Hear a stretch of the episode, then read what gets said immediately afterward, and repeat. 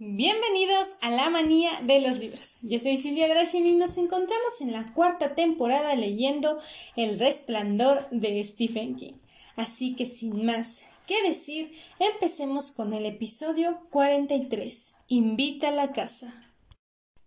Jack estaba en el comedor, sin haber pasado todavía las puertas dobles que daban al salón colorado, con la cabeza inclinada escuchando con una débil sonrisa.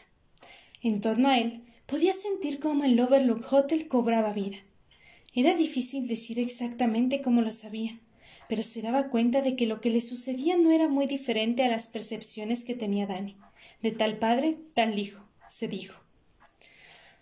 No era una percepción visual ni sonora, aunque se aproximara mucho a ambas, ya que lo que le separaba de tales sentidos no era más que una levísima cortina perceptiva. Era como si a escasos centímetros de este Overlook hubiera otro separador del mundo real, si es que hay algo a lo que pueda llamar el mundo real, pero que gradualmente iba equilibrándose con él. Se acordó de los films en tres dimensiones que había visto de niño. Si uno miraba la pantalla sin las gafas especiales, se veía una doble imagen, algo parecido a lo que sentía en ese momento. Pero cuando se ponía las gafas todo tenía sentido.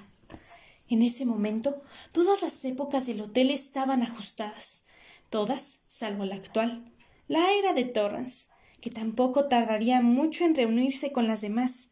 Qué bien estaba eso. Casi alcanzaba a oír el arrogante tañido de la campanilla plateada del mostrador de recepción, que iba llamando a los botones para que atendieran a clientes vestidos con los trajes de franela que imponían a los elegantes la década de los veinte y con las americanas cruzadas y rayas de las cuarenta, que iban y venían.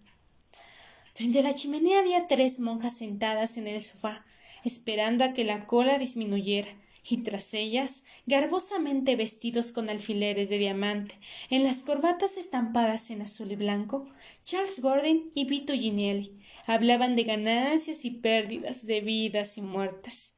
En el patio trasero, una docena de camiones descargaban mercaderías, algunos supuestos poniéndose encima de otro, como en una fotografía con doble exposición. En el salón de baile del ala este había al mismo tiempo una docena de convenciones de negocios diferentes, a escasa distancia temporal una de otra. Se celebraba un baile de disfraces. Había veladas, fiestas de bodas, cumpleaños y reuniones de aniversario hombres que hablaban de Neville Chamberlain y del archiduque de Austria. Música, risas, borracheras, histeria. No había mucho amor ahí, pero sí una constante corriente soterreada de sensualidad, una corriente que Jack casi podía oír, recorriendo todo el hotel en una graciosa cacofonía. En el comedor donde él estaba se servían simultáneamente a sus espaldas los desayunos, almuerzos y las cenas de setenta años. Casi podía no en realidad. Podía oírlo aún, débilmente, pero con claridad, como oye uno el trueno a kilómetros de distancia en un ardiente día de verano. Oía las conversaciones de aquellos hermosos extranjeros. Jack empezaba a percibir la existencia de ellos como ellos debían de haber percibido, desde el primer día, la existencia de él.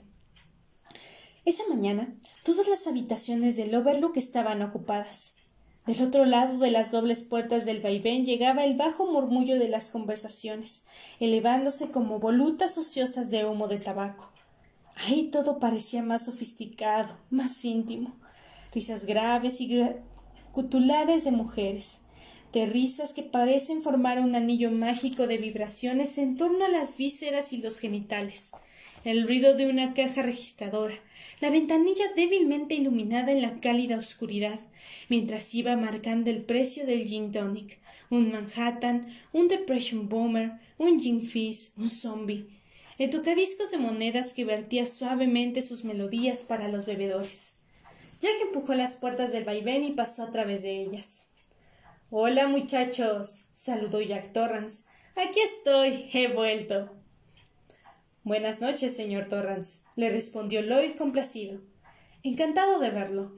Y yo encantado de volver, Lloyd, dijo gravemente Jack, mientras apoyaba una nalga sobre un taburete, entre un hombre trajeado de azul brillante y una mujer de ojos legañosos, vestida de negro que clavaba la vista en las profundidades de un vaso de Singapur. ¿Qué va a ser, señor Torrance? Martini, respondió Jack encantado. Miró hacia el fondo del bar, con sus hileras de botella que relucían en la penumbra, con sus pequeños sifones plateados. Jim Beam, Will Chucky, Wilby Shadowley's Private Label, todo. Seagrams, por fin de vuelta. Un marciano grande, por favor, pidió.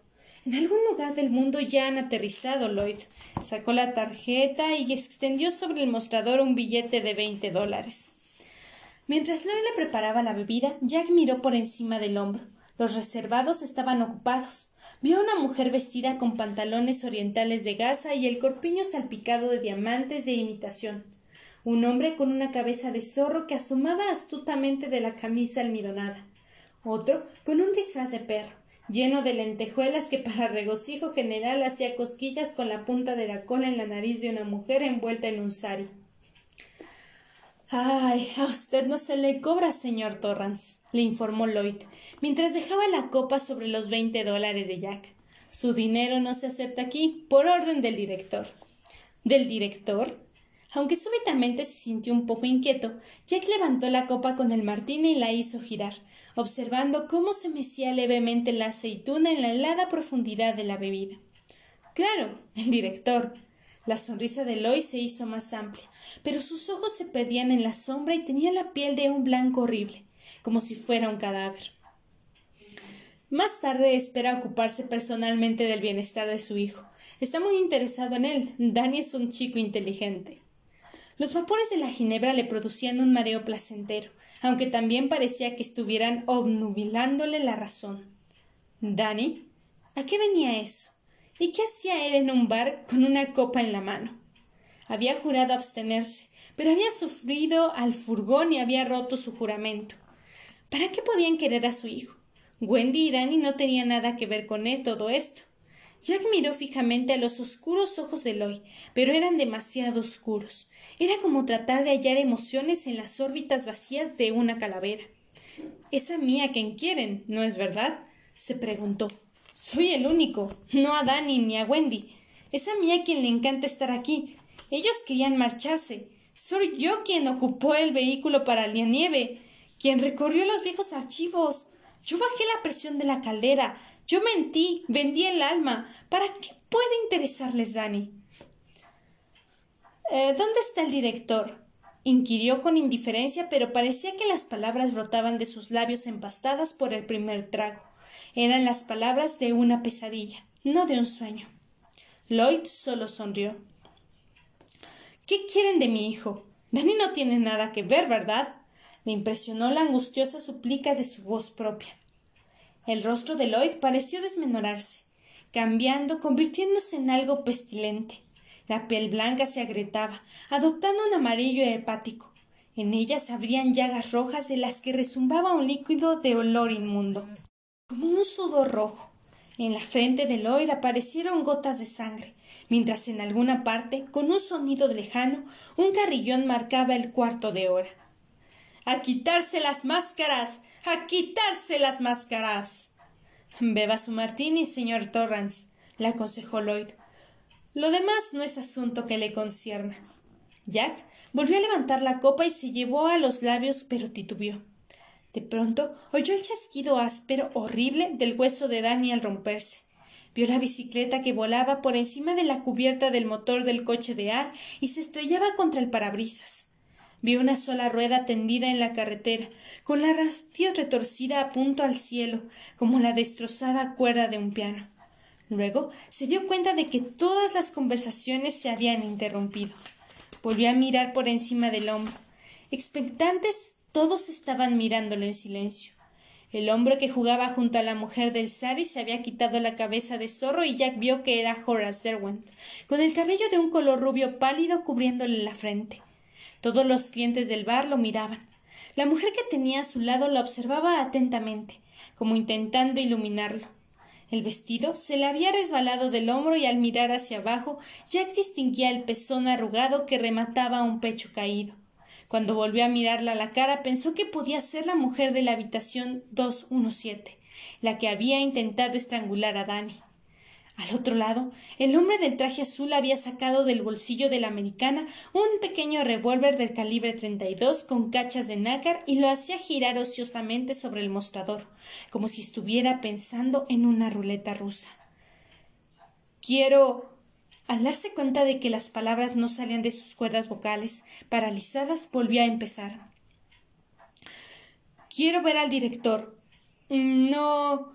Eh, no creo que él entienda que mi hijo no tiene nada que ver con esto. Es. señor Torrance. La voz de Lloyd, que aborrecible cortesía, le llegaba desde un rostro asolada por las llagas.